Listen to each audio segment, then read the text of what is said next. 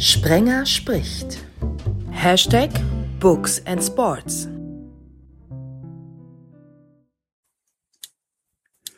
Im Mai-Special haben wir darüber gesprochen, wie das so ist mit dem Tanz in den Mai. In dieser regulären Ausgabe wollen wir dann fragen, wie war es denn mit dem Reinkommen in den Mai? Ich habe selber jahrelang moderiert den Tanz in den Mai von der Mai-Gesellschaft in Köln-Junkersdorf. Einer, der nicht unweit von hier lehrt, ist Professor Dr. Ingo Frohböse. Freue mich, dass er dabei ist. Wie sind Sie reingekommen in den Mai, Herr Professor? Ja, natürlich dynamisch. Das heißt also auch bei ich schwinge natürlich das Tanzbein, allerdings doch mit meiner Frau zu Hause ganz alleine, aber wir können unheimlich abrocken, das sage ich Ihnen. Thomas wohnt in Bayern. Nicht nur, weil ich dort auch mal gelebt habe, weiß ich, es gibt dort die Tradition vom großen Maibaum im Dorf mit Maibaum, Clown und allem Möglichen. Was gab es in diesem Jahr? Ja, ich glaube, wegen Corona müssen wir auf den Maibaum verzichten dieses Jahr und auf sämtliche Kervas, wie es hier heißt. Ähm, aber trotzdem, ja, hoffe ich, dass sowas wie Frühlingsgefühle aufkommen jetzt langsam. Peter Wenig kennen die Hörer aus Hamburg wahrscheinlich alle. Die, die sich für Sport interessieren, kennen ihn auch und sagen, Mensch, wo schreibt der nochmal? Bevor wir dazu kommen, es ist Hamburg. Und da gibt's ja gar nichts von alledem, Peter, was ich gerade erzählt habe, oder? Von wegen Maibaum und so weiter. Das stimmt. Und beim Tanz in den Mai wäre ich auch komplett überfordert. Ich habe in meinem Leben nie einen Tanzkurs gemacht. Das wäre grausam. Daher, darauf habe ich immer verzichtet. Gibt es denn wenigstens eine Maibohle in Hamburg? Bestimmt, aber ehrlich gesagt, äh, angesichts der Pandemie wüsste ich zurzeit nicht, wo man sie trinkt, bestenfalls zu Hause. Und dann bleibe ich doch lieber beim gepflegten Wein. Peter, ich habe es gerade schon gesagt, die Hörer aus Hamburg, die sagen, Mensch, äh, das habe ich doch mal gelesen. Klär mal alle, zum Beispiel den Kölner Professor und den Kicker-Redakteur aus der Nähe von München auf. Wo hast du geschrieben? Ja, also ich schreibe immer noch so ein bisschen fürs Hamburger Abendblatt, war da äh, viele Jahre Sportchef, danach war ich Autor, jetzt bin ich in der sogenannten passiven Phase der Altersteilzeit, was mich allerdings nicht daran hindert, gelegentlich nochmal Geschichten für unser Magazin zu schreiben. Aber dem Sport selbst habe ich bereits 2015 Adieu gesagt. Und seitdem schreibe ich über alles Mögliche, gelegentlich auch mal über Sport, aber halt nicht mehr in Ressortleiterfunktion, auch nichts mehr über HSV und St. Pauli. Der ist noch ganz weit weg von der Altersteilzeit. Das hat jetzt nichts, also nicht, dass das irgendwer falsch versteht, mit dem Fitnesszustand von Peter zu tun. Ähm, aber Herr Professor, Sie sehen wir ja nun öfter im, im Fernsehen, Stichwort Frühstücksfernsehen. Woher kommt denn, dass Sie so fit aussehen wie ein Turnschuh? Ja, wir in Köln sagen ja von nix kütt nix, ne, das wissen Sie ja ähm, aus, aus Junkersdorf sozusagen. Das bedeutet also natürlich treibe ich mein ganzes Leben lang Sport und ich glaube, dem ist natürlich auch aufgrund dessen, was ich vielleicht von Oma und Opa ganz gute Gene noch mitbekommen habe, so dieses Gesamtpaket macht es wohl offensichtlich aus. Aber man muss wirklich sagen, ähm, ich mache auch einiges dafür. Das heißt, ich treibe nahezu jeden Tag irgendwas an Sport und äh, das zahlt sich dann wohl hoffentlich aus. Und wahrscheinlich auch noch gesunde Ernährung.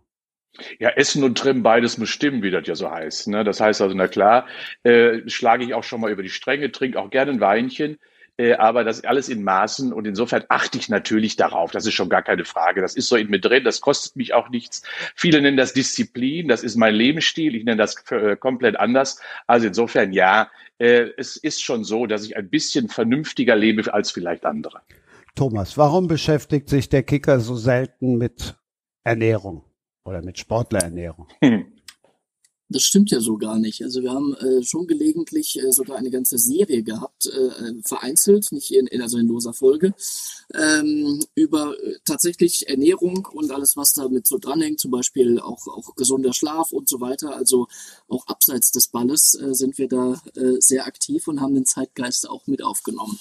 Ich habe ja nur gesagt, so selten. Ich habe nicht äh, von nicht nichts gesprochen. Aber ja, warum? ja, so selten, so selten, weil dann halt doch eben wohl Fußball äh, fachliche Themen und Aktualität, wie du weißt, dann doch eher unser Metier ist und ähm, dementsprechend.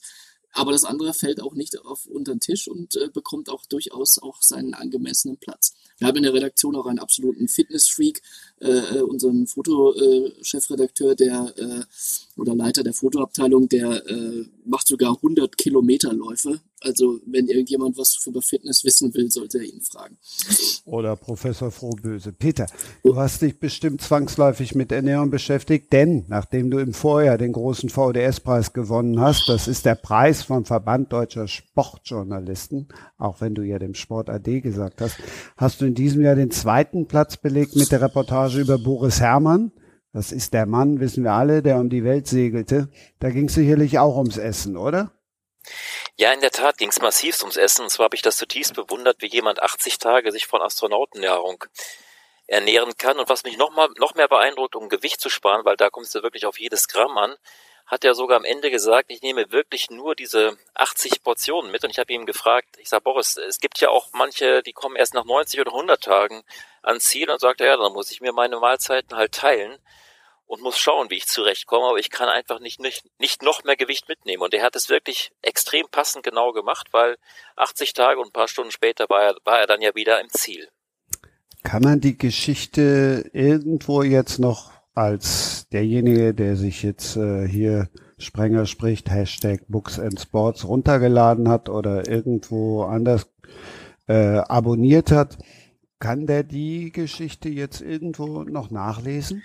Ja, natürlich. Ähm, also beide Geschichten, sowohl ähm, die Geschichte über den Deutschlandachter, mit der ich äh, 2019 gewonnen habe, und 2020 jetzt Boris Herrmann, ist beides noch auf der Seite abendblatt.de Allerdings, ähm, und das bedingen halt auch so aufwendige Recherchen äh, hinter einer Paywall. Also du kannst jetzt nicht einfach äh, draufklicken. Wobei ich glaube, die Siegergeschichte ist sogar auf dem VDS-Portal, wenn ich mich, äh, wenn ich mich nicht irre. Wobei ich immer alles einschränken muss. Es klingt jetzt toll, dass man da jetzt zweimal, ich fühle mich auch sehr geehrt, bin auch stolz darauf, aber mindestens 50 Prozent gehört der Redaktion, weil das schon sehr unüblich ist und das wäre auch in meiner Eigenschaft als Sportchef niemals gegangen, dass man da ähm, sich so intensiv reinknien kann in die Recherchen. Also ich war für diese Boris Herrmann-Geschichte sogar in Kiel ähm, bei einem Umweltforscher, der Boris Herrmann berät, bei einem Metrologen und ähm, das geht nur, wenn man einen sehr geduldigen Chefredakteur hat, der sagt, ich bin gespannt auf die Geschichte und mach das mal. Hast du denn auch mal dieses Essen probiert, dieses Astronautenessen? Nein, nein ehrlich gesagt, das wäre, äh, das, ich hätte das sogar auf jeden Fall gemacht, aber das Problem war, dass äh, ich zu dem Ort, wo das dann gepackt wurde, durfte ich da nicht mehr hinreisen. Das war der Pandemie geschuldet. Also muss dazu wissen, dass Boris Herrmann so sehr Profi ist, dass er bereits im Juli gesagt hat, wir müssen auf Treffen, wenn es irgendwie geht, verzichten, weil ich darf mich nicht anstecken. Ich habe zehn Jahre für diesen Traum gearbeitet, bei der Vendée Globe mit, mitzusegeln. Und ich kann ihn mir nicht kaputt machen, indem ich mich auf der Zielgeraden noch anstecke. Und deswegen hat er sich extrem in Acht genommen und ähm, es war ja am Ende auch leider fast ein Rennen ohne Zuschauer. Beim Ablegen waren ja nur sein Team dabei und bei der Ankunft auch. Ja, was mich so beeindruckt hat, diese, diese, diese Einsamkeit. Herr Professor, mhm. wir haben ja schon gelernt, Sie sind ja so ein kommunikativer Geselle. Wäre das was für Sie? Nein, das muss ich wirklich sagen. Also ich bewundere natürlich diese Geschichte von Boris Herrmann auch und äh, ich habe es auch wirklich auch natürlich die ganze Tragik äh, mitverfolgt und äh, so ist eben Sport und Sport zeigt eben seine ganzen Facetten und das hat er gerade auch extremst erlebt und gerade auch das, was er erlebt hat. Ich glaube, das wäre mir zu viel. Sport mache ich sehr gerne, aber das ist sicherlich eine der extremsten Varianten, die man sich überhaupt vorstellen kann. Ähm, 80 Tage ganz alleine und vor allen Dingen auch voller ja voller Abenteuer letztendlich, die immer auf ihn zukommen. Man kann sich ja gar nicht darauf vorbereiten, was dort alles passieren kann. Und das ist für die meisten Sportler ein wenig seltsam, denn sie wissen genau, äh, normalerweise fällt am Samstag um 15.30 Uhr eben der Pfiff oder ist der Pfiff und dann geht dann geht's mit dem Ball los. Das brauchen Sportler, Berechenbarkeit, Planbarkeit, weil ja Training immer auf ein Ziel ausgerichtet ist. Und das war ja hier überhaupt nicht der Fall. Also insofern und dann eben noch diese Isolation dabei, nicht quatschen können, äh, kaum letztendlich auch jemanden um Rat fragen sagen können, was mache ich jetzt? Also immer auf sich allein gestellt. Der Hut ab, Chapeau, super Leistung. Und das ist, glaube ich, umso höher noch anzurechnen, weil es eben so unheimlich ungewohnt und unplanbar ist. Hinzu kommt ja, dass er, dass er ja ähm, am Stück maximal 60 Minuten geschlafen hat. Also das ja, wäre für mich schon absolute Folter. Und ähm, ich habe jetzt vor ein paar Tagen nochmal mit ihm ähm, ein langes Gespräch geführt und er sagte mir, er ist immer noch total kaputt und er, man, er rechnet damit, dass das, äh, also sagen französische Vendée Globe Teilnehmer, dass das bis zu neun Monate dauern kann, bis man sich davon ähm, erholt und es ist am Ende ja auch wirklich gefährlich. Das darf man ja auch nicht unterschätzen. Wenn dann da was ja. passiert, 2000 Kilometer vom Land entfernt, kann einem keiner mehr helfen. Und wenn man über Bord geht, war's das. Also das ist äh, eine unglaubliche Leistung. Bevor ich da gleich mit dem Schlaf nochmal den Professor Frohböse reinhole, Thomas, so wenig Schlaf als dreifacher Vater kennst du ja. So dann alleine segeln oder mit der Familie, wäre das was? Ja, wenn dann nur mit der Familie. Also ich kann mich nicht, kann mir nicht vorstellen, 80 Tage äh, äh, zu segeln oder sonst wo zu sein, auch nur ohne Familie. Also von daher ähm, äh, gerne segeln, aber wenn dann nur in Begleitung. Und, und, nicht so, und nicht so professionell natürlich. Wie kriegt man das mit dem Schlaf dann irgendwann wieder auf die Reihe? Gibt es da irgendwelche wissenschaftlichen Untersuchungen? Also, also grundsätzlich ist das so, dass, das, dass der Schlaf natürlich äh, die wichtigste Regenerationsphase des menschlichen Organismus ist. Und wir wissen ja, dass äh, Rhythmen verschieben, dass also auch eine Reduktion des Schlafs äh, sich massiv auswirkt auf ganz verschiedene physiologische Parameter. Wir wissen, dass das Immunsystem total unterdrückt ist, dass eben die Reparaturprozesse nicht richtig stattfinden können, dass letztendlich auch dann Leistungsfähigkeit nicht mehr auf dem Niveau stattfinden kann, wie es an sich sollte. Und insofern ist der Schlaf, das wissen wir, äh, in den letzten Jahren ja zum Glück etwas mehr in die wissenschaftliche, in den wissenschaftlichen Blick gerückt worden, nachdem er ja bisher immer eine dunkle Stunde war, die man gar nicht so richtig analysiert hatte. Aber Heutzutage wissen wir beispielsweise, dass 21 Monate äh, weniger als acht Stunden pro Tag zu schlafen sich beispielsweise nachhaltig und langfristig auf die äh, komplette Veränderung des Immunsystems dahingehend auswirkt, dass unsere Abwehr total schwächelt. Das heißt also, ähm, wenn ich das über eine längere Zeit mache, wie viele ja auch im normalen Berufsleben ja leider auch, äh, und dementsprechend dann eben die Konsequenzen man tragen muss. Man merkt es nicht direkt, aber schleicht sich so hinein und das wird sich rächen in allen möglichen Funktionen. Ich habe jetzt ja als, äh, wenn ich den Podcast downgeloadet habe, kann ich nochmal zurück, zurückspulen. Wir können jetzt nicht zurückspulen, deshalb frage ich nochmal nach, wieso äh, 21 Monate? Habe ich da jetzt irgendwie was Falsches gehört? Oder mhm. hat das tatsächlich jemand nachgewiesen, ja. dass es exakt 21 mhm. Monate sind? Mhm.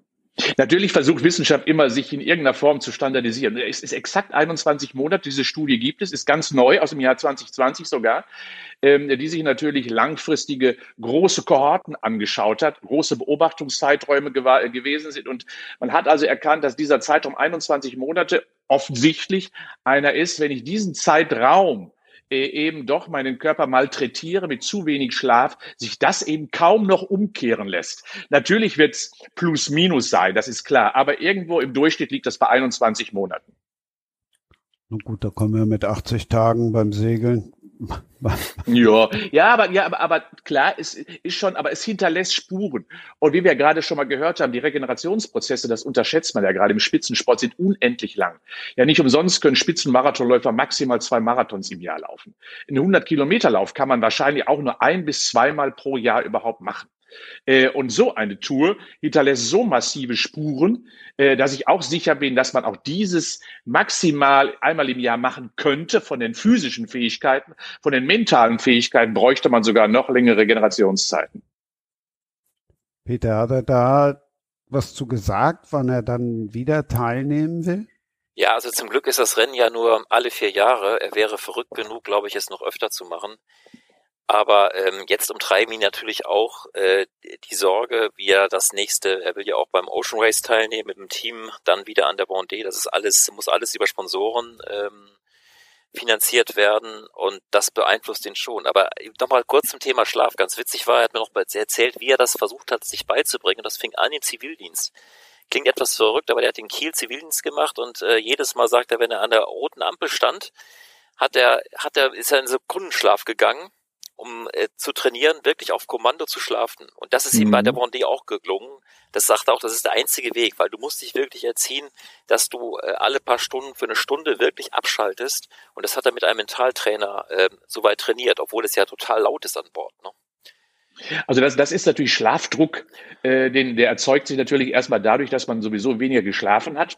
Das kennen wir ja alle. Da plötzlich sind wir weg. Das ist schon mal das eine. Wenig Schlaf übt ja Schlafdruck dann auf den menschlichen Organismus aus. Aber daran erkennen wir das. Unser Körper folgt uns schon. Wir können in allen möglichen Facetten trainieren und wir können ihn sogar trainieren, runterzufahren. Und wenn ich das quasi mit einem Fingerschnipp machen kann, dann ist das, das ist Spitzensport. Kann ich das echt trainieren? Ja, das kann ich trainieren. Das, das heißt, also es ist am Anfang natürlich eine Trampelfahrt wie durch den Dschungel. Äh, aber irgendwann wird es zur Autobahn und genau wie Entspannung auch. Das bedeutet also, ich kann relativ schnell mich runterfahren, wenn ich mich vorher nicht zu hoch gefahren habe. Das ist ja immer eine Frage der Balance. Das heißt, ich muss immer eine Balance finden zwischen wie hoch darf ich gehen, damit ich möglichst schnell wieder runterkomme in eine normale, ausbalancierte Situation. Und das kann ich trainieren. Gut, also an der Autobahn gibt es ja jetzt auch keine Ampeln. Also funktioniert das dann jetzt, also überspitzt funktioniert das dann nur in der Zone 30? Na, also, ja, so kann man das fast sagen. Vielleicht nicht bei, bei 30.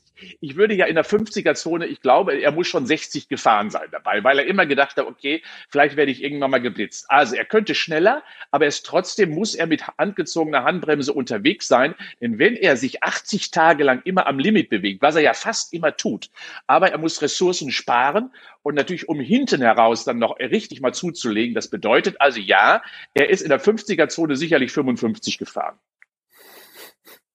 Thomas, kannst du auf Kommando schlafen? Oder bei den Kindern so nach dem Motto einmal schnipp und dann sind die weg?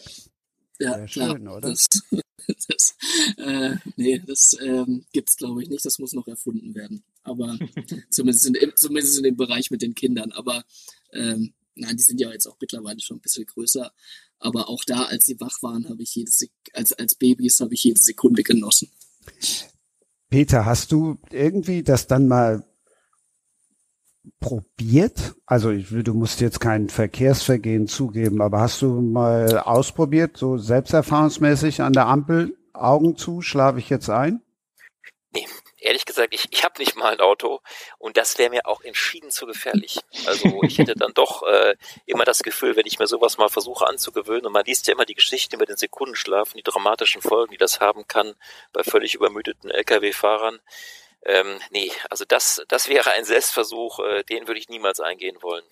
Ja also vielleicht noch mal, noch mal zum Schlaf. Wir wissen ja sowieso gar nicht aus der Wissenschaft. Wir denken ja aufgrund unserer Industrie, die irgendwann mal, diese Industrialisierung irgendwann mal sich entwickelt hat, dass wir an sich monophasisch schlafen müssten. Das ist so gelernt. Aber die Wissenschaft weiß gar nicht, ob das monophasische Schlafen, also am Stück mal acht Stunden überhaupt die richtige Strategie ist. Das hat man früher ja auch nicht gemacht, ganz, ganz früher. Da hat, musste man immer wieder Holz nachlegen, da kam irgendein Kojote angelaufen, den man wieder verjagen musste und, und, und. Das bedeutet also, man hat früher, und das machen ja auch Kinder und Senioren auch und Tiere auch, also quasi unrhythmisch, in irgendeiner Form mal wieder wach, wieder geschlafen, mal wieder wach. Das heißt also polyphasische Schlafen. Und das ist das, was im Spitzensport und er hier auch ganz, äh, Boris ja ganz exzellent gemacht hat. Und damit kann man ganz viel, den für uns so traditionell erlernten monophasischen Schlaf quasi in irgendeiner Form doch kompensieren. Ist ungewohnt, geht aber. Also wer, wer, das, wer das übrigens auch macht, äh, Entschuldigung, wer das auch macht, ist äh, Cristiano Ronaldo. Also der. Genau, der schläft ja mittags immer irgendwie in so Mittagsschläfe ja, nett ja, machen. Ne? Ja, genau. Also genau. Also der, der verteilt, verteilt äh, fünf Schlafeinheiten sozusagen ja, ja. auf äh, fünf mal 1,5 Stunden ungefähr auf den Tag und äh, kommt dann auch ungefähr ähm, auf seine acht, knapp acht Stunden. Mhm. Ähm, aber das ist dann, äh, weil Sie sagten, Leistungssportler, das so in die Richtung, ähm, funktioniert das bei dem auch und ist vielleicht auch ja. ein kleiner Bestandteil seiner, seiner äh, herausragenden Fitness. Also, also, also deswegen das polyphasische Schlafen. Ich habe ich hab Wladimir Klitschko auch mal eine Zeit lang betreut, der, der machte das auch. Das heißt, also es gibt eben viele polyphasische Schläfer, die gerade auch zwischen Belastungseinheiten, die ja dann häufiger vorkommen, eben mal eine Stunde, anderthalb Stunde wegnicken. Nicht so wie Boris, nur ganz, ganz kurz. Und dann hat man sicherlich genau in der Summe quasi auch das erreicht, was man sonst monophasisch erreichen würde. Also es ist nur eine andere traditionelle Angehensweise, die aber auch wirken kann. Also ist gar nicht schlimm, wenn ich nachts raus muss zum Pieseln. Nee, ist nicht schlimm, wirklich nicht. Nein, nein, wenn, wenn, wenn man dann relativ schnell wieder runterkommt. Aber das heißt, das polyphasische Schlafen ist absolut eine Strategie. Also, ihr könnt jetzt einmal kurz entweder pieseln gehen oder polyphasisch, ich kann es gar nicht aussprechen. Nein, Schwierig, ne? polyphasisch ne? reicht nicht. So lang ist die Pause nicht. Aber ihr könnt einmal durchatmen wenigstens. Schatz, ich bin neu verliebt. Was? Drüben. Das ist er. Aber das ist ein Auto. Ja, eben. Mit ihm habe ich alles richtig gemacht. Wunschauto einfach kaufen, verkaufen oder leasen. Bei Autoscout24. Alles richtig gemacht. Vernimmt sich, was man will, dann wilde Gerüchte entstanden. Fast nichts davon stimmt. Tatort. Sport.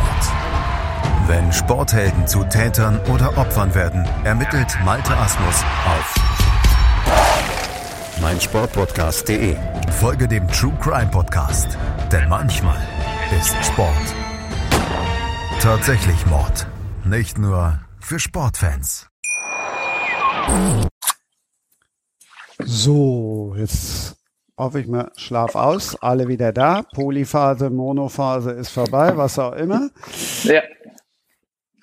Professor, wir haben ja schon gemerkt, Sie sind, Sie wissen alles, Sie sind der absolute Sportexperte. Was fällt Ihnen ganz spontan, jetzt wird es ein bisschen gemeiner in der zweiten Runde, zu Heinz Höher ein? Fußballer. Äh, und dann hört schon langsam auf. Verstorben 2019 in Nürnberg. Thomas beim Mhm. dort ansässigen Kicker tätig. Was fällt dir ein?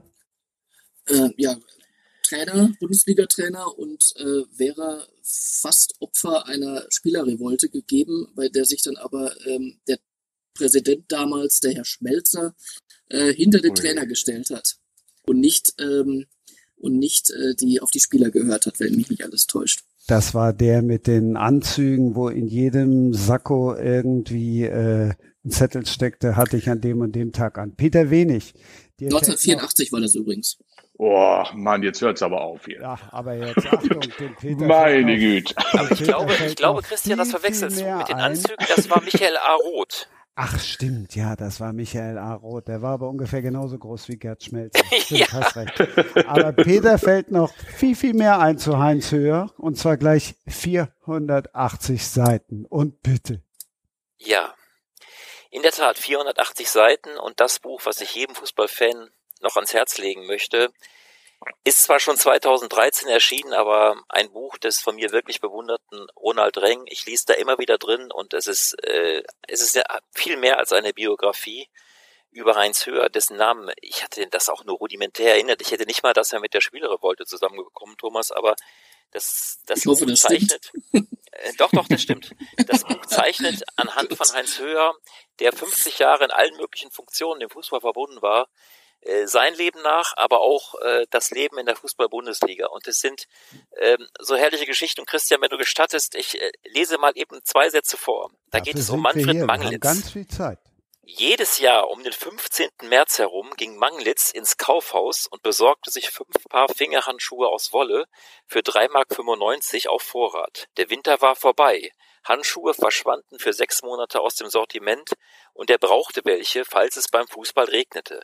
Dann rieb Manglitz die Wollhandschuhe mit Sand aus der Weitsprunggrube ein, damit er einen besseren Halt am rutschigen Ball hatte. Bei trockenem Wetter spielte er selbstredend mit, mit bloßen Händen, aber immer mit Schirmmütze. Solche Geschichten erzählt äh, Ronny auf jeder dieser äh, wunderbaren Seiten und das Großartige an diesem Buch ist, dass es nichts verklärt. Das, dazu neigen ja äh, mitunter auch Mhm. noch Kollegen, die noch älter sind als ich und die sagen dann, oh, das war ja super, alles in den 70er und noch echter Fußball und da steht alles drin. Vom Alkoholproblem, Heinz Höher war leider auch trockener Alkoholiker, hat sein ganzes Geld, was er mal verdient hat, sauer verdient hat, hat er dann auch noch äh, verzockt bei Fußballwetten. Also es geht sehr auf vielen Seiten auch um den Bundesliga-Skandal. Also es ist mitnichten eine Lobpreisung der 70er, 80er Jahre. Der Fußball war damals nicht besser, er war einfach nur anders. Und diese Entwicklung schreibt Ronald äh, in seiner eben eigenen Art auf wunderbare Weise und du merkst einfach, dass er äh, ein Detailfanatiker ist und ähm, äh, wie sehr er, ähm, also ich weiß, dass er damals für diese, er hat ja dann noch später die, die Mirolas Klose Biografie geschrieben, auch ein wunderbares Buch und er war extra einen Tag Fliegenfischen, weil er wusste, das ist das Hobby von ähm, von Miro Klose und daran und das so ähnlich ist dieses Buch strukturiert und es geht darum, wie Journalisten die ich zum Teil auch noch kenne, ähm, äh, den Trainern in die Aufstellung reinquatschen und um Schwarzgeld. Und die eine andere wunderbare Geschichte geht darum, wie Heinz Höher mit Kumpanen den, das alte Bochumer Stadion nachts wässert. Es ist eisig kalt, um zu erreichen, dass das Spiel verlegt wird, weil dann kann es ein paar Wochen später nämlich in Dortmund stattfinden und da hat Bochum natürlich deutlich schlech schlechtere Chancen, aber der Verein hat eine viel höhere Zuschauereinnahme und das ist einfach ein, ein wunderbar großartiges Buch. Ronald Reng, Spieltage, die andere Geschichte der Bundesliga gibt's inzwischen, glaube ich, auch als Taschenbuch, aber als Hardcover ist es natürlich schöner. Und das heißt, alles aufgehängt und erzählt mehr oder weniger von Heinz Höher? Ja, also er, er, es gibt auch ganze Passagen äh, ohne Heinz Höher. Ne? Also das, äh, die Geschichte des Buchs war wie folgt, dass ähm, damals hat Ronny noch in Barcelona gelebt, hat für, für diverse Zeitungen über den spanischen Fußball berichtet und eines Tages hat ihn Ron, hat ihn Heinz Höher angerufen, der äh, einer der wenigen Abiturienten war damals im Fußball. Danach hat er nie in einem, in irgendeinem Beruf gearbeitet, außer dann später Fußballer und Trainer. Und Heinz Höher hat dann irgendwann, als er war Mitte 70, Ronny angerufen und hat gesagt, ich möchte Ihnen meine Geschichte erzählen. Und Ronny wollte zuerst gar nicht und sagte, ja, das muss ich mir überlegen. Dann hatte aber Heinz Höher einfach einen Flug gebucht und stand mit einem Adidas Rucksack äh, in seinem, vor seiner Wohnung und hat gesagt, hier bin ich, Heinz Höher. Und hier, und er hatte alles halt gesammelt. Das ist halt auch das Großartige. Das heißt, er konnte aus einem wirklichen Datenschatz äh, schöpfen, seine ganzen, äh, seine ganzen alten Spielerverträge und er hat auch über Schwarz Geldzahlungen gesprochen und äh, wie Spiele äh, ja so halb verkauft wurden und äh, wunderbar. Herr Frohböse, Sie klangen gerade schon sehr fasziniert. Ja, ist auch so. Ich glaube, dass, dass die, ich habe ein, ein, auch ein tolles Erlebnis gehabt. Ich habe mal, war mit Fritz Walter einen ganzen Abend zusammen äh, in Herzogenaurach an, an der Theke dort im Hotel. Und äh, wenn ich auch diese alten Geschichten, die ja gerade auch so unheimlich faszinierend sind, weil sie doch auch anders sind. Oder man glaubt es manchmal kaum, was doch dort eben für Geschichten existieren, weil wir ja doch vom Fernsehen, Fußball alle ein etwas verklärtes Bild haben. Äh, und insofern auch da mal die Hintergründe zu erfahren und diese Geschichten aus wirklich aus dem internsten Kreis äh, mitzuerleben, das ist schon ganz schön spannend. Also das fasziniert mich, weil der Sport eben wirklich fast wie ein Krimi ist für mich. Er ist ein Thriller schon fast und äh, insofern fasziniert mich das extremst. Sind Sie auch, äh, wenn wir jetzt Sie vor Augen haben und das eben auch mit Sport alles gehört haben, sehen ja sehr asketisch aus, sehr fit. Sind Sie auch ein großer Bewunderer von Pep Guardiola, wie Lothar immer sagt? Ich kann es gar nicht so aussprechen, aber ich meine natürlich Pep Guardiola. Na, sagen wir so. Ich bin, äh, ich bin an sich äh, von all jene, die neue Gedanken in den Sport hineinbringen, immer fasziniert.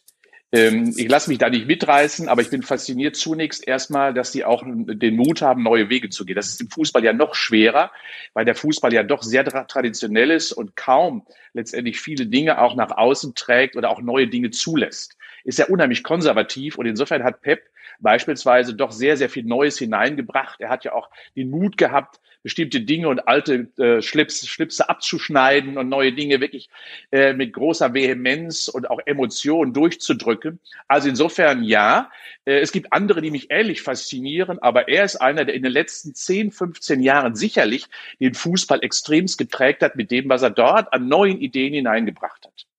Thomas, du liebst ihn, zelebrierst ihn. Inspiriert er dich auch selber als Jugendtrainer? Ja, also auf jeden Fall. Ich meine, ich bin weit davon entfernt, mich mit ihm zu vergleichen, auch wenn ich mir in diversen Foren äh, oder Tippspielen den, den Spitznamen Pep gebe. Aber ansonsten, aber ansonsten äh, bin ich weit davon entfernt, äh, mich da auch nur annähernd zu vergleichen. Nein, aber Inspiration ist das richtige Wort. Äh, er hat eine für mich eine Vorbildfunktion eingenommen, auch in dem Sinne, äh, wie wie er spielen lässt. Das lässt sich natürlich äh, vom Profitum auf Jugendmannschaften dann natürlich äh, zwecks der Qualität äh, nicht eins zu eins übertragen. Aber die Spielidee als solche, wenn man die vorstellt, dass es eben äh, um, um Ballbesitz geht, dass es um, um, um Dominanz geht, um Kontrolle, äh, nach dem nach der ganz einfachen Logik, ähm, wenn der Gegner den Ball, äh, wenn wir den Ball haben, schießt der Gegner kein Tor. Das ist eigentlich eine der simpelsten Aussagen überhaupt. Aber es ist halt wie so oft im, äh, im Fußball und auch im Leben, das, was besonders leicht aussieht, ähm, das ist besonders schwierig und da steckt ganz, ganz viel äh, Methodik und Arbeit und Training dahinter. Und ähm, ja, das ist das, was mich an ihm fasziniert. Peter, wir haben ja eben gehört, dass du schon länger von außen drauf guckst auf den Sport. Wie kam dieser Pep Guardiola also ich habe ihn selber in München, da habe ich ein Jahr für die DFL, war ich bei jedem, bei jedem Spiel von äh, den Bayern. Mit mir hat er eigentlich nie geredet. Er hat, musste halt nur, hat nur seine Pflichtinterviews gemacht. Wir gehörten nie dazu, außer im Pool-Interview. Ähm, ich fand immer diese Entourage, die er dabei sich hatte, die sahen halt aus wie, wie, wie, Entschuldigung, aber Gebrauchtwagenhändler, ohne jetzt irgendjemand zu nahe zu treten. Ähm, wie hast du ihn, wenn du von außen drauf guckst, wahrgenommen? Also ich habe ihn auch durchaus als revolutionär wahrgenommen. Also dass er den Mut hatte, in dieser doch sehr traditionsbehafteten Bayern-Welt äh, völlig neue Akzente zu setzen. Und äh, Thomas, korrigiere mich, Thiago oder Nix kam doch von ihm, ne? Also diese, das kam von ihm und äh, genau, ja, oder Müller Wohlfahrt rauszuwerfen. Was das, was das für ein Mut war, ja? Den mal raus, den Müller Wohlfahrt rauszuwerfen, muss man sich mal vorstellen. Verrückt. Peter, mach ruhig weiter, bevor ich Nee, ähm, frage, also das, das hat da, mich, äh, ähm, das hat mich, ähm, das hat mich immer fasziniert und die Art, die, die Art, wie er Fußball spielte, fand ich toll, wie er auf Ballbesitz setzte. Also ich, äh, ich fand den auch schon richtig klasse. Für mich hatte der immer auch sowas Geheimnisvolles, auch dadurch, dass er, wie, wie du auch sagst, ich glaube, der hat überhaupt keine 1 zu 1 Interviews gegeben oder kaum. Sondern hat vom Beginn wenige, gesagt, er, setzt, er setzt, er setzt, er setzt fast nur noch auf diese, auf die Poollösung. Und ähm, ich fand den schon immer sehr erfrischend. Also ich fände es schon aber, klasse, aber, wenn der zurückkommen würde in die Bundesliga. Ja, das, das wäre ein Traum, nicht. aber wer weiß irgendwann vielleicht schon, man, man weiß es ja nie, was passiert. Aber Thiago oder nix, um das aufzugreifen, äh, das hat er nicht einfach gesagt, weil äh, Thiago zu dem Zeitpunkt schon der beste Spieler der Welt wäre oder sonst was, sondern weil Thiago für seine Spielidee ein ganz, ganz wichtiger Spieler äh, war und, ähm, und, und er ihn deswegen unbedingt äh, da einbauen wollte in, ins Bayern-Spiel. Und deswegen, das war auch dann maßgeblich für, dafür, dass das alles so gut geklappt hat. Und ähm, dementsprechend, äh, ist, dieser Spruch ist natürlich dann legendär.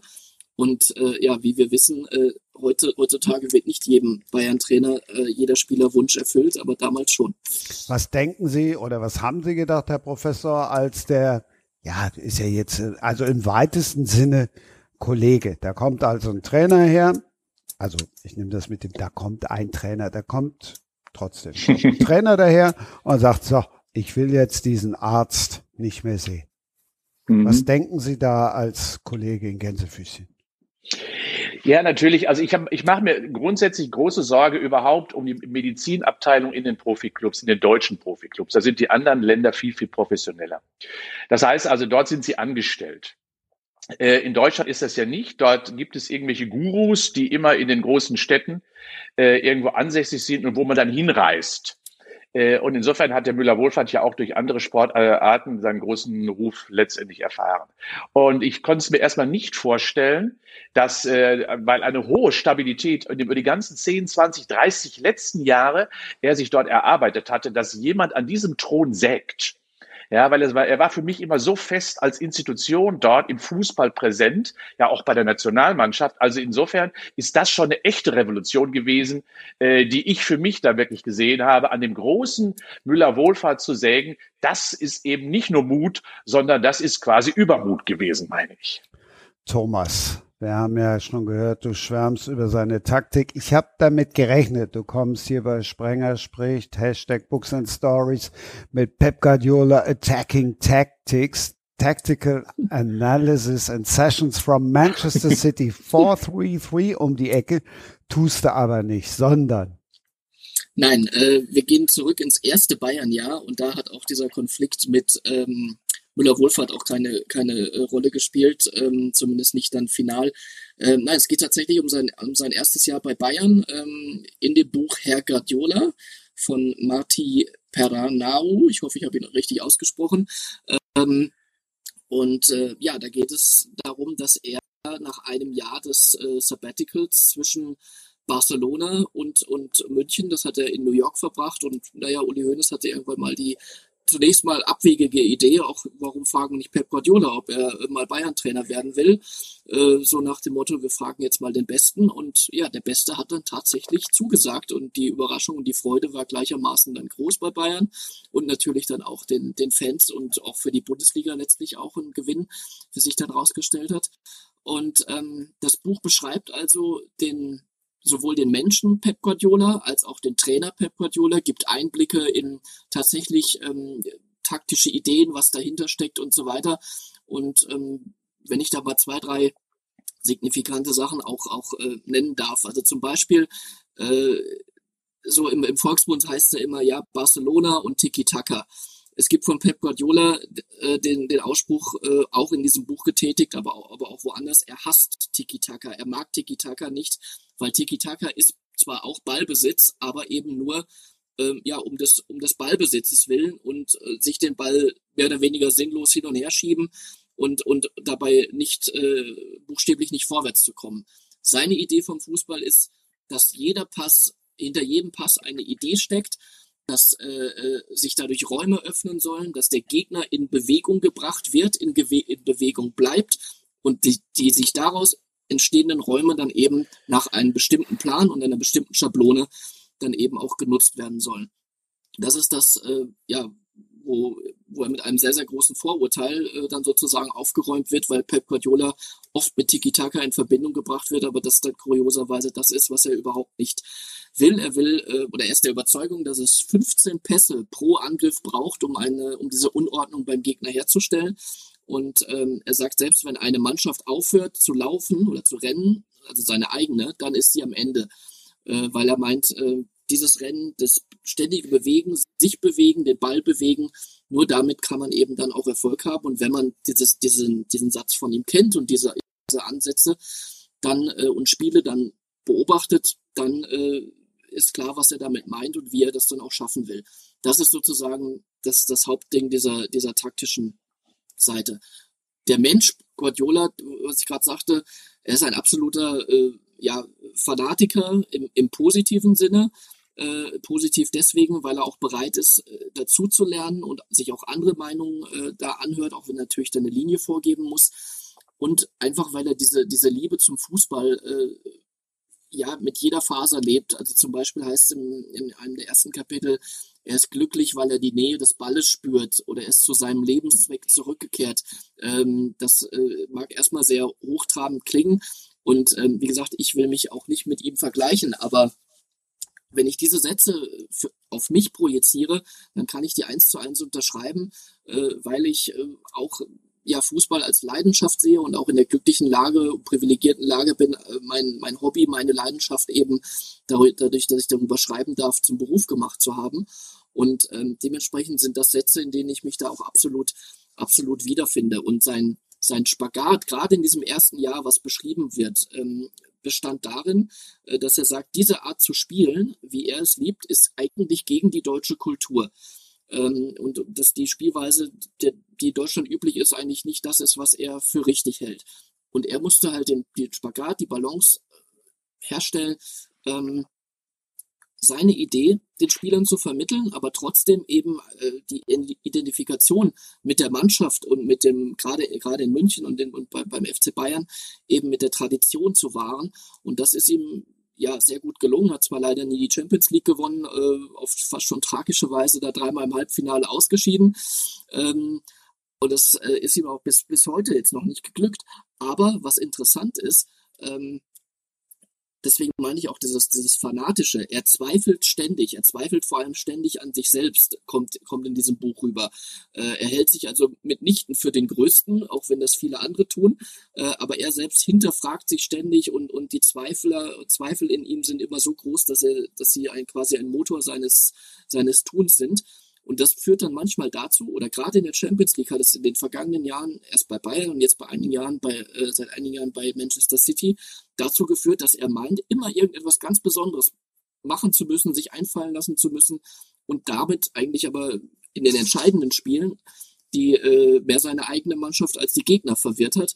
Ich habe darüber dann auch mal einen Text geschrieben, der hieß äh, Genial daneben weil ich ihn nach wie vor, trotz dieser äh, taktischen Fehltritte, die er sich da geleistet hat, für einen genialen Trainer in seinem Ansatz halte, aber weil er eben damit, mit diesem Zwang, etwas Besonderes machen zu wollen, äh, oder meinte, etwas Besonderes machen zu müssen, äh, dann eben oft öfter daneben lag.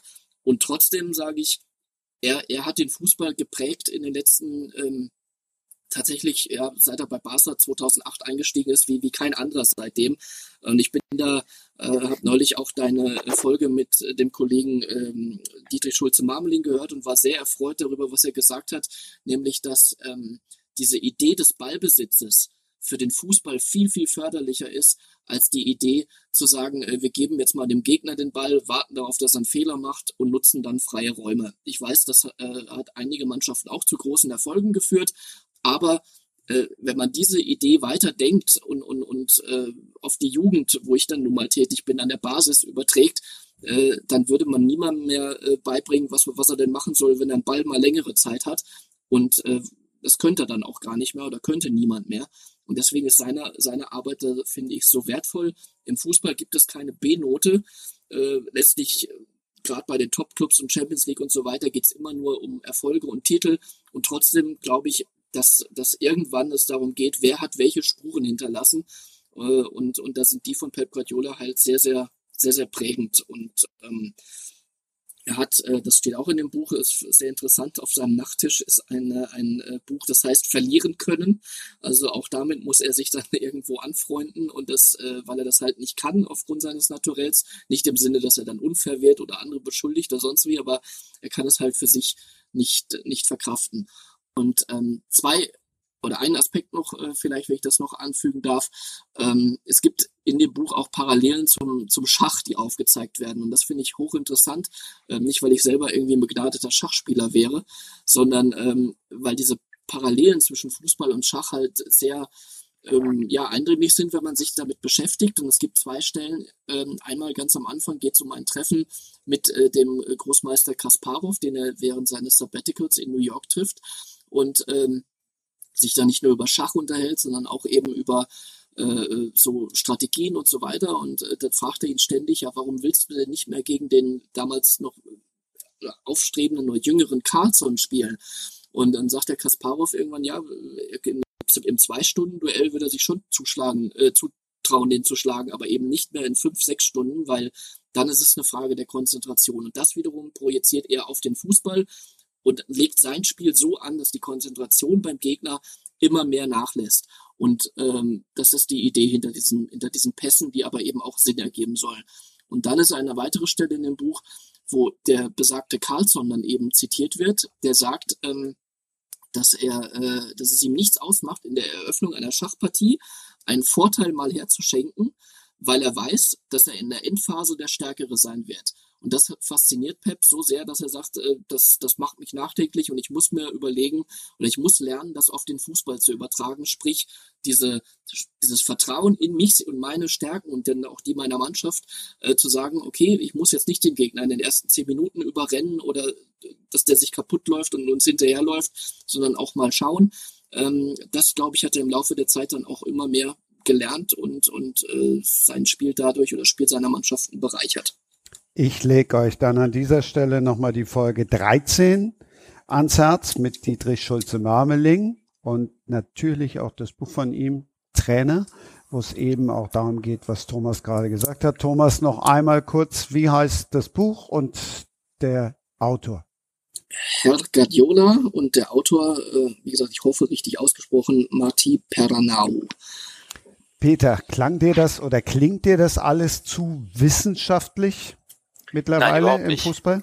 Nee, überhaupt nicht. Also mich nervt auch komplett, wenn so ein Mehmet Scholl sich hinstellt und sagt, äh, was soll ich, äh, was soll diesen, äh, was soll das mit diesem Laptop-Trainer? Ich, ich schätze eigentlich Mehmet Scholl, aber ich habe mich über diese, auch über diese ähm, Beschwerde, ja, den eigentlich den Angriff gegenüber Terzic unglaublich geärgert. Der ist ein junger Trainer und dann sagt der, das ist ja auch einer dieser typischen, der nur diese Kauderwelt spricht und dann hast du noch äh, parallel drin wie Mario Basler, der nach seiner Karriere nichts mehr hinbekommen hat, der dann irgendwas erzählt, äh, wenn jemand so gekommen wäre mit irgendwelchen Laufwegen, den hätte ich direkt, dann hätte ich die Gazette verlassen.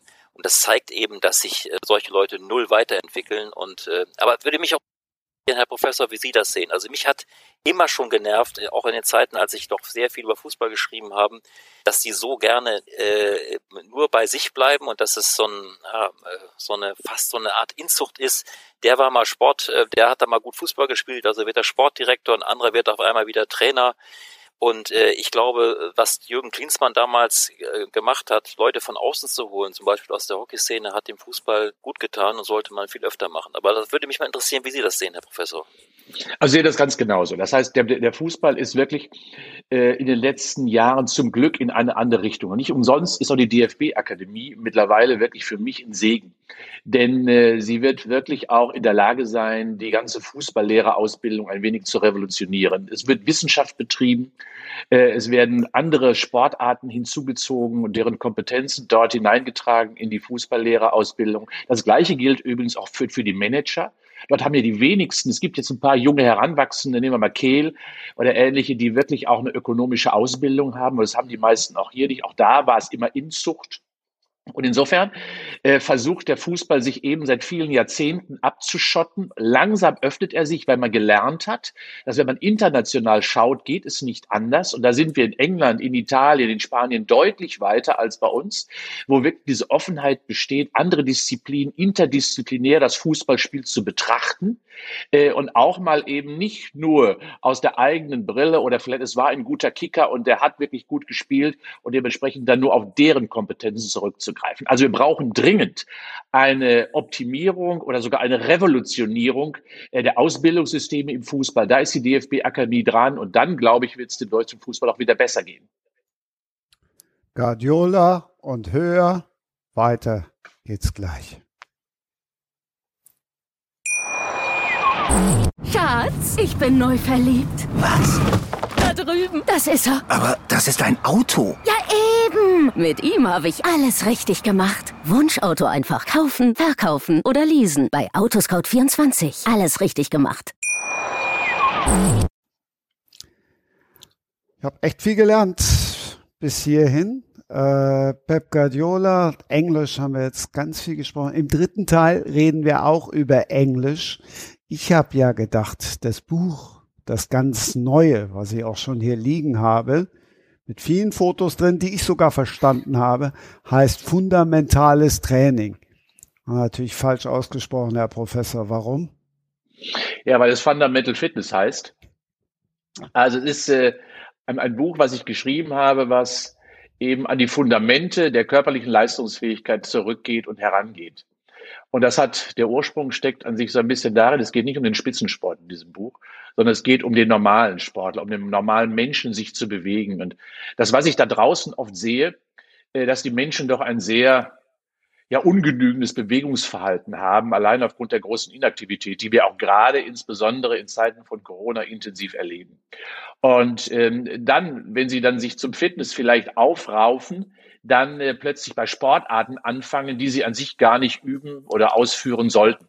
Und deswegen habe ich gesagt, nein, wir müssen die Menschen wieder zurückführen auf ganz normales Bewegungsverhalten. Die müssen erstmal gehen, hüpfen, springen, drehen, rollen lernen. Und darauf aufbauend können sie dann ihre sportartspezifischen Dinge machen. Ich kann nicht sofort mich im Tennisclub anmelden. Ich kann mich nicht im Fußballclub anmelden, wenn ich nicht die fundamentalen Bewegungsmuster wirklich optimal beherrsche. Und deswegen habe ich das Buch geschrieben. Und das ist sowohl eben für Sportler, die wieder optimaler werden, die besser werden wollen, aber natürlich insbesondere auch für jeden und jeden Menschen geeignet, in jeder Altersgruppe. Lassen Sie uns mal über die Übungen sprechen. Also ich kann es ja hier mhm. verraten, ich habe es bisher nirgendwo verraten, bei Facebook mal so angedeutet, aber es geht ja eigentlich auch keinem was an. Aber hier können wir, wir sind ja unter uns, darüber sprechen. Mhm. Ich hatte einen Bandscheibenvorfall und dann musst du natürlich Stabilisationsübungen machen und, und, und. Und da ja die Sportstudios immer noch leider zu sind, also zumindest hier bei uns in NRW, ähm, habe ich mir die Übungen angeguckt und das waren ja auch oder sind ja auch Übungen, die jetzt genau dafür da sind, eben zum Beispiel eben die Wirbelsäule wieder zu stabilisieren, oder? Habe ich was falsch gemacht? Ja, also da vielleicht nochmal zurück. Es ist ja so, dass wir als Kind und alle Familienväter wissen ja genau, wovon ich spreche, ganz viele Bewegungsmuster einfach natürlich ausführen. Äh, und wenn wir die Kinder lassen, dann wird es auch eine wunderbare Bewegungserfahrung, die die Kinder auch machen und sich immer weiterentwickeln. Sie lernen immer neu. Wenn denn die Familie ausreichend Fördermittel, Konzepte und so weiter und so fort wirklich äh, quasi das Kind so entsprechend stimuliert, dass es auch zur Bewegung eben gefördert wird. Das heißt also, dass äh, egal welche Erkrankung, welche Probleme ich habe, ist meistens immer zurückzuführen auf ein nicht optimales, nicht korrektes oder nicht ausreichendes Bewegungsverhalten. Und da ist der Rückenschmerz beispielsweise ganz klassisch für. 90 Prozent des Rückenschmerzes sind durch Inaktivität bedingt. Äh, das bedeutet also eben nicht durch zu schweres Heben von irgendwelchen Lasten. Nein, äh, ich bringe die Voraussetzung nicht mit, um eine Bewegung auszuführen. Das steckt in der Regel dahinter und damit überfordere ich mich irgendwann langfristig und nachhaltig. Und um das zurückzuführen, brauche ich eine stabilisierende Muskulatur, ein stabilisierendes System im Körper und ein sich bewegendes System im Körper. Das sind in der Regel die Extremitäten. Und wenn ich in der Körpermitte, im Zentrum, und dazu gehört nun mal die Wirbelsäule und der Stamm um das Becken herum, nicht optimal ausgebildet bin und auch trainiert bin, dann habe ich natürlich bei meinen Extremitätenbewegungen extreme Probleme. Und das einfach summiert sich dann zu einem Super-GAU, der sich dann wiederum zum Beispiel am Rücken irgendwann niederschlägt. Schlechtwetterecke des Rückens ist ja die Lendenwirbelsäule, da haben es ja die meisten. Äh, genau da, genau da war es. Klar, es liegt natürlich auch daran, wenn du keinen Sport machen kannst und dann einmal kurz vor Weihnachten verhoben, zweimal den Puter falsch angehoben und zack, was dann passiert? Ja, aber das, das ist natürlich, da kann man jetzt sagen, woran liegt das? Hat es an der Last gelegen? War die zu schwer? Habe ich eine zu schlechte Bewegungsqualität gehabt? Oder habe ich die Voraussetzung nicht mitgebracht, dass ich diese Bewegung ausführe. Und das ist meistens der Fall. Das heißt also, dass in der Regel die Voraussetzungen eben nicht stattfinden oder nicht stattgefunden haben oder nicht entwickelt worden sind, um diese Bewegung auszuführen. Und wenn ich dann plötzlich mal eine Last hebe, ohne dass ich mich darauf vorbereitet oder trainiert habe, dann muss man sich nicht wundern, dass so etwas passiert. Aber ich habe ja immer Lasten getragen, bin auch immer schön zum Sport gegangen und nur wenn mhm. du halt nicht zum Sport gehen kannst. Ja, das stimmt. Was machst du dann? Also die Übungen, die jetzt in dem Buch sind, die kann ich ja auch zu Hause machen. Ja, das, das Wichtigste ist, deswegen gibt's ja in der Regel keine Ausrede, das wichtigste Trainingsgerät hat man ja immer dabei, das ist ja der eigene Körper. Und mit dem eigenen Körper kann man wunderbar viele Dinge machen. Wir haben ja 654 Muskeln und diese Muskeln sind ja der Motor für viele andere Organsysteme, für diese Bänder, für die Sehnen, für die Gelenke insgesamt. Alles hängt ja irgendwo am Tropf der Bewegung. Und dementsprechend, wenn ich meine Muskel also aktiviere, dann habe ich einen Trainings als auf alle anderen Systeme. Und dementsprechend heißt das, wenn ich dann äh, unterschiedliche Bewegungsmuster einfach ausführe, stimuliert und aktiviert das zum Beispiel Knochensysteme, Knorpelsysteme, eben Bänder und Sehnen beispielsweise oder die Faszien, die ja gerade so populär sind. Das heißt also durchs Bewegen, Training mit dem eigenen Körpergewicht und dann noch komplexe Bewegungsmuster vielleicht integriert. Genau das ist, was der Organismus benötigt. Wenn ich jetzt ins Buch gucke, gucke jetzt auf Seite mhm. 142, da macht die gute Frau, die da abgebildet ist, jetzt allerdings nicht alles mit dem Körpergewicht, aber auch mit etwas, was wir alle zu Hause haben, im Tisch. Ja, das heißt, wir haben, wir haben ja sowieso, also es gibt ja so unterschiedliche Trainingsgerätschaften oder Möglichkeiten im Alltag, die wir alle zu Hause haben. Äh, das ist ein Tisch, das ist ein Treppenhaus beispielsweise. Äh, das sind kleine Gegenstände, die man auch heben kann. Das heißt also, ich kann äh, auch Stühle nutzen, äh, um insgesamt auch einen Trainingsreiz auszuführen. Das bedeutet, ich kann Belastung variieren, indem ich beispielsweise eben äh, Liegestütze am Tisch mache, so kann ich wunderbar differenzieren. Ich kann mich auch unter den Tisch hängen und dann mich hochziehen, auch mal eine ganz ungewohnte Übung vielleicht für, für die meisten. Man zieht sich ja kaum noch, also fast ein Klimmzug am Tisch zu machen, ist übrigens eine Übung, die wir viel zu selten machen. Die mussten wir damals in der Kindheit, war das ja völlig normal, dass wir Klimmzüge machen. Und wenn ich heute mal vielleicht Menschen bitten würde, das zu tun, dann wissen wir, was passiert. Die meisten schaffen nicht einen einzigen mehr. Und das liegt eben nicht nur daran, dass die meisten Menschen vielleicht zu schwer geworden sind, sondern weil die Leistungsfähigkeit der Muskulatur einfach die PS aus dem Körper verschwunden ist. Und das hat nichts damit zu tun, dass man alt geworden ist. Diese Ausrede nehmen wir ja immer gerne, sondern Muskeln kann man nicht kaufen, die muss man selber machen. Und dementsprechend heißt das, man muss sie trainieren und kann sie auch trainieren und das in jedem Alter. Und das zeigt dieses Buch. Äh, Peter, musstest du als Kind Klimmzüge machen? Ich wäre daran jämmerlich gescheitert. Ich war, glaube ich, der äh, unsportlichste Junge, der jemals das Gymnasium am, äh, äh, in, äh, in Meppen absolviert hat. Bin dadurch auch geschädigt worden, weil wenn man dann ganz gut sonst in den anderen Fächern ist und trägt eine Brille und dann ist man doch sehr schnell ähm, der Außenseite. Das hat mich dann leider dazu auch geführt, dass ich Jahrzehnte nichts gemacht habe. Aber jetzt mhm. durch durch meine Ruder, durch meine, durch meine, durch Sportgeschichten, die ich übers Rudern gemacht habe, habe ich mir vor fünf Jahren gedacht, eigentlich ist der Sport so geil, das traue ich mir auch noch zu. Und äh, bis zum Lockdown, jetzt dürfen wir ja leider nur noch im Einer oder Zweier raus, war ich doch drei, viermal die Woche trainieren und siehe da, ähm, lieber Christian, die, ähm, äh, die Rückenschmerzen waren mit einem Schlag verschwunden. Was heißt mit einem Schlag? Ich habe schon ein Jahr relativ intensiv trainiert im Achter, aber das ist äh, sensationell und mir fehlt das total, dass ich das zurzeit nicht machen kann. Ich, und ich ehrlich gesagt, gedacht. ich verstehe es auch nicht, weil äh, wir trainieren da draußen ähm, und äh, sitzen ja noch hintereinander und der Steuermann äh, trägt eine Maske. Also ich wüsste ehrlich gesagt auch nicht, was auf den 15 Kilometer auf der Alster passieren sollte. Aber gut, wir müssen uns der Sachen da fügen, ist nicht, ist nicht zu ändern, aber das ist ein äh, großartiger Sport, wenn man vorher nichts gemacht hat. Ich hätte nie gedacht, wenn mir einer vor 20 Jahren erzählt hätte, oder vor, vor 25, äh, das ist so geil, das ist so ein tolles Gefühl, wenn du irgendwie eine Stunde was gemacht hast oder anderthalb Stunden. Also ich bin zwischen vier und fünf Stunden auf dem Crosstrainer die Woche und fünfmal die Woche im Sportstudio. Angefangen ganz langsam mit Kiesertraining und dann gedacht, ey, da kommst du ja nicht mal ins Schwitzen, also musst du jetzt mal ein bisschen mehr machen. Und äh, auch erst mit Ende 30 angefangen. Ich hätte nie gedacht, dass das äh, so Glücksgefühle auslöst. Das ist ja auch sogar wissenschaftlich erwiesen.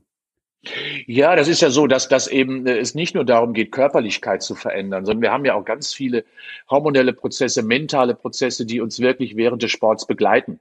Äh, wenn ich laufen gehe, natürlich finde ich diese Glückshormone auch nicht immer bei jedem Lauf, aber grundsätzlich verändert sich äh, die Sorgenlage, die Angstsituation oder die Probleme äh, bei meinem Laufen, bei meinem Fahrradfahren äh, insgesamt doch relativ zügig. Ich habe irgendwann kommt mal so eine dunkle Wolke rein, die halte ich mal kurz fest, aber dann ist sie auch wieder weg.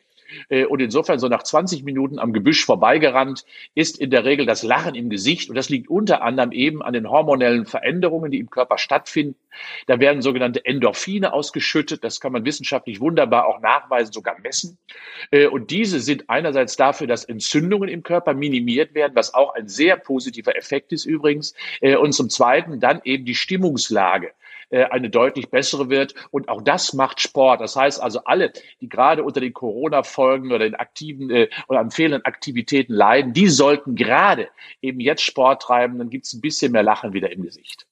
Thomas, ähm, lässt du Endorphine ausschütten oder schüttest du mit aus? Sprich, äh, als Jugendtrainer triebst du nur oder machst du mit? Ähm, nee, ich äh, bin, also Trizen tue ich nicht, weil ähm, ich, äh, wenn, dann findet bei mir auch eigentlich alles mit Ball statt. Äh, die Zeit der Waldläufe und äh, Medizinbälle und Hügel sind, äh, glaube ich, vorbei. Ähm, äh, aber ehrlich gesagt, ich sollte dann selber mal wieder aufs Laufband gehen, das ist schon richtig. Aber ähm, nein, aber ich bin auch keiner, der deswegen äh, die Kinder oder Jugendlichen da triezt, sondern äh, bei mir steht das, der, das Fußballtraining, der Fußball an, an erster Stelle. Natürlich gehört auch ein gewisses Maß äh, oder großes Maß an Fitness zu, aber das kann man sich auch alles mit Ball aneignen.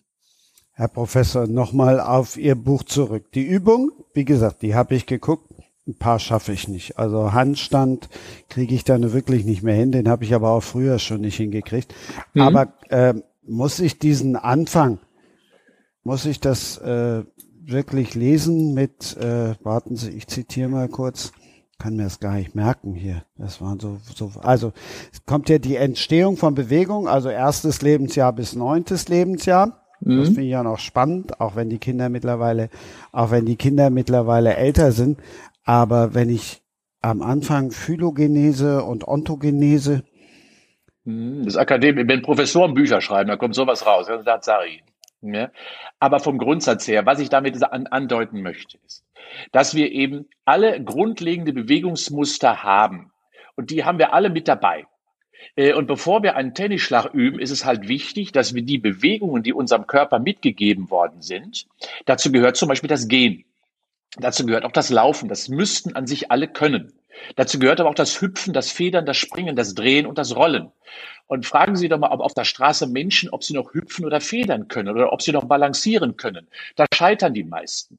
Äh, und wir wissen ja mittlerweile, und ähm, das ist auch leider bei uns an der Sporthochschule, wenn wir unsere Studierenden äh, bei unserem Eignungstest immer mittlerweile sehen, der ja spektakulär ist, das wissen ja die meisten, äh, dass wir erkennen, die Leistungsfähigkeit auch selbst unserer Sportstudenten, was Motorik betrifft, was Bewegung betrifft, wird immer schlechter. Rückwärts balancieren ist für die meisten nicht mehr drin.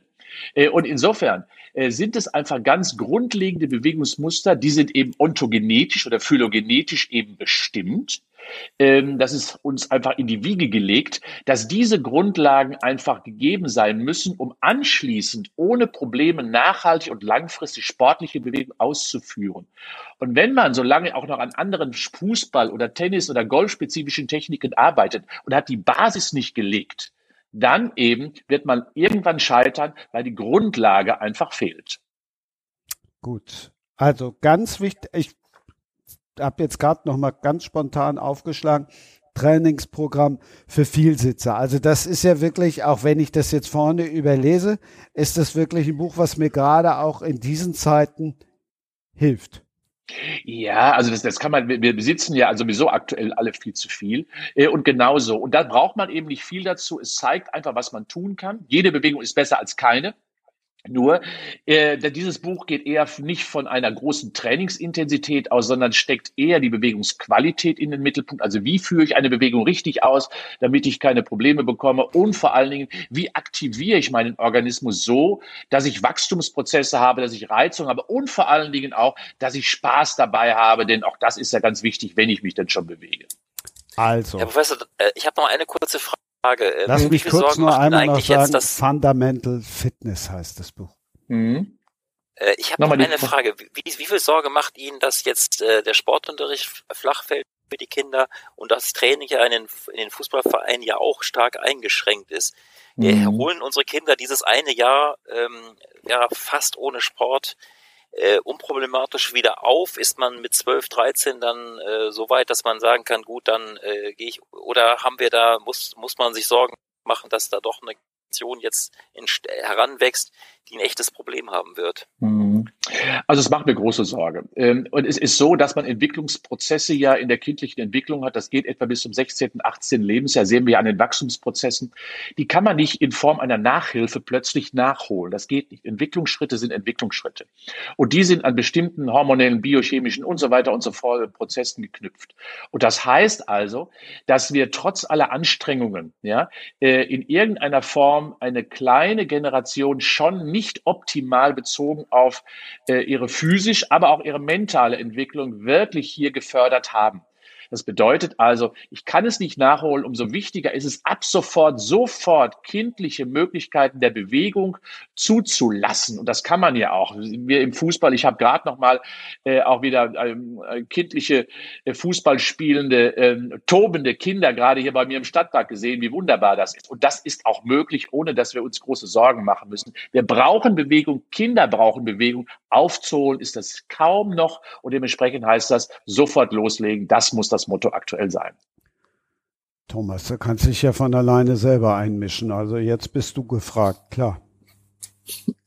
Ja, wenn es nach mir geht, äh, würden wir öfter trainieren, aber es ist halt im Moment auch wenig erlaubt. Äh, ich, ich habe mit meinen Jungs dann auch teilweise Einzeltraining gemacht. Ein Haushalt mhm. darf ja einen anderen treffen. Das ist das, was ich leisten konnte.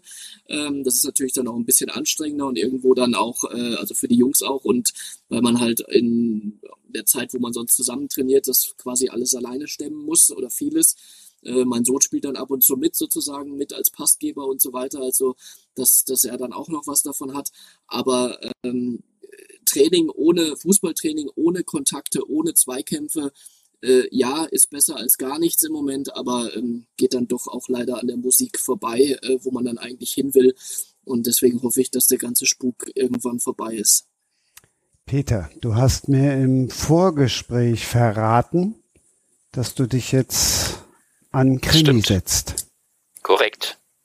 Erzähl. Ja, ich hoffe, dass ich, ich hoffe, wenn er, wenn er denn in einem Jahr erscheint, was ich was in der Tat sitze ich ähm, mit einem Freund derzeit an einem, äh, an einem Krimi, sowas habe ich noch nie gemacht. Ich habe zwar ein Buch geschrieben, das war aber ein Pflegeratgeber, also so ein reines Gebrauchsbuch für Angehörige vom Pflegebedürftigen ähm, auf Hamburg gedreht. Naja, und ich hatte vor, vor einem Jahr habe ich mal eine, vor ein paar Jahren habe ich eine Geschichte gemacht, auch fürs Magazin über eine demenzkranke Millionärin aus dem erweiterten Bismarck-Clan, die nach und nach von äh, falschen Freunden ausgenommen wird und am Ende, am Ende relativ verarmt, verscharrt äh, auf einem Friedhof landet. Und das hat mich damals sehr berührt. Und natürlich müssen wir das aus juristischen Gründen auch schon, müssen wir das komplett verfremden. Aber diese Grundidee, äh, die trägt, wie beschäftigt ein Freund, der diese Geschichte aus einer anderen Perspektive erlebt hat, mich sehr intensiv. Und jetzt bin ich dran. Ich dachte immer, das ist ja eigentlich ganz schön, wenn man sich die Sachen einfach ausdenken kann und muss nicht jedes äh, Alter nachgucken und muss nicht jeden Fakt äh, juristisch prüfen und ob das doch alles so stimmt. Aber das Ausdenken ist eigentlich schwerer als das Abmalen der Realität. Also von daher noch bin ich ein bisschen skeptisch, aber die ersten Kapitel sind so ein bisschen auf dem Weg und ich hoffe einfach, dass wir es ins Ziel kriegen. Aber wir haben weder einen Verlag noch sonst irgendwie Interessenten. Also wir, wir machen das jetzt erstmal für uns, weil wir beide Zeit haben und schauen mal, was draus wird.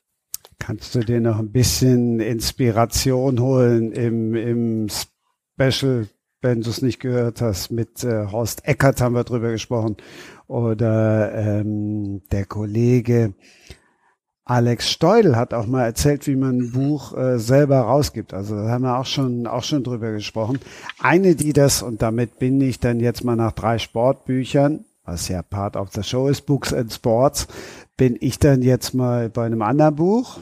Also das Buch, was ich euch noch näher bringen möchte, das ist auch eine, die die die aktuell ist, fantastisch verknüpft. Jodie Picou. Vorneweg, leicht ist anders, der Funke des Lebens.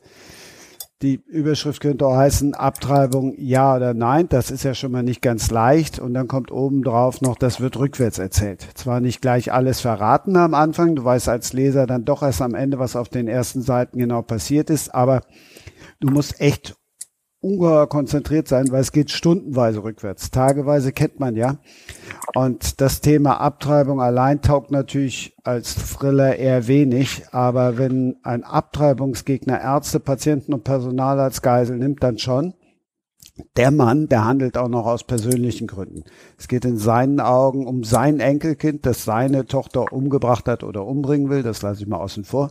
Welche Motive die hat, weiß der Attentäter nicht. Der Leser erfährt die ausführlich, eindrucksvoll und auch die Beweggründe der anderen Patienten in dieser Abtreibungsklinik. Dann erfährst du obendrein und das ist ja das, was Peter auch gerade erfährt, dass du irgendwelche Sachen recherchieren musst, damit die dann auch stimmen, erfährst du dann auch noch von Piku, dass die ausgerechnet in eine Klinik nach äh, Jackson fahren müssen, also in dem Bundesstaat Mississippi, weil die wiederum ganz andere Regelungen haben und weil die Rechtsprechung in den USA ähm, was eine Abtreibung betrifft, genauso kompliziert und, und überall anders gehalten wird als jetzt mit der Todesstrafe zum Beispiel.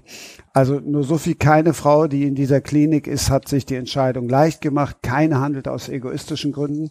Und zwei Frauen sind dann zu allem Überfluss, und das ist halt so der richtig spannende Plot, verwandt mit dem Polizisten, der als Verhandlungsführer vor Ort ist. Seine Schwester und seine Tochter. Also das ist der persönliche Thrill und wirft dann eben auch die Frage auch noch auf. Das kommt dann auch noch dazu. Das trifft uns Väter dann. Wie gut kennt der Polizist eigentlich sein Kind, seine Tochter? Wie sehr vertraut er dieser 14-Jährigen? Das war mein erstes Buch von Jodie Picou. Schon wieder 480 Seiten. Thomas, ich weiß, du stehst auf Thriller. Wäre das was für dich? Ja, klingt, klingt spannend. Peter, also, Inspiration oder Abschreckung? Absolut. Nein, ähm, klingt, klingt sehr spannend, vor allem die Erzählweise. Darüber machen wir uns auch sehr viele Gedanken, inwieweit man äh, wie, inwieweit man die Zeitstränge miteinander verwebt. Das ist auch, äh, das ist auch wirklich komplex. Wir, wir machen derzeit für jeden, für jede handelnde Figur machen wir eine ausführliche Biografie. Da brauchen wir am Ende wahrscheinlich nur Bruchteile aus dem ähm, Buch, aber diese Erzählweise des Rückwärtserzählens klingt extrem spannend. Kaufe ich mir. Herr Professor, was lesen Sie denn generell so? Also ich lese natürlich auch sehr gerne Thriller und ich muss auch sagen, äh, Krimis faszinieren mich. Ich habe schon mit zwei verschiedenen Autoren, ich habe schon eine Krimischule durchgemacht. Also wie schreibt man Krimis? Ähm, ich habe auch so die Vision, denn der Sport ist ja sowieso sehr thrillermäßig. Äh, da gibt's auch so viele Abgründe und Tiefen, das wissen wir ja auch. Und da würde ich gerne auch irgendwann mal einen Krimi zu schreiben. Äh, ich übe mich gerade an Dialogen zu schreiben. Das ist ja echt schwierig ist ja eine ganz andere Art und Weise, ähm, weil ich zu meinem akademischen Schreiben. Also insofern, ich liebe Krimis, historische Krimis sowieso umso mehr noch. Also das macht mir großen Spaß. Äh, bei wem waren Sie denn in der Schreibschule? Ja, es gibt ja, äh, es gibt ja so Krimi-Autoren, die machen das. Ja, äh, und da habe ich ganze Tage genommen äh, und habe also dann immer gesagt, wie machst du das? Wie, wie genau, wie machst du eine Biografie? Wie fängst du an zu erzählen? Wie schreibst du Dialoge? Machst du sie kurz und knackig und so? Das ist war total spannend, viel gelernt, habe viele Handzettel hier noch überall rumliegen, um so ein bisschen ja vom professoralen Schreiben hin zu einem wirklich Erzählen zu kommen. Und das ist für mich völlig ungewöhnlich.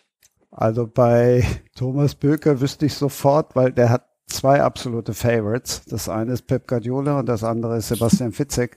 Da würdest du buchen, oder? ja, ja, auf jeden Fall. Auf jeden Fall. Das wenn das ginge, ja, wenn das ginge.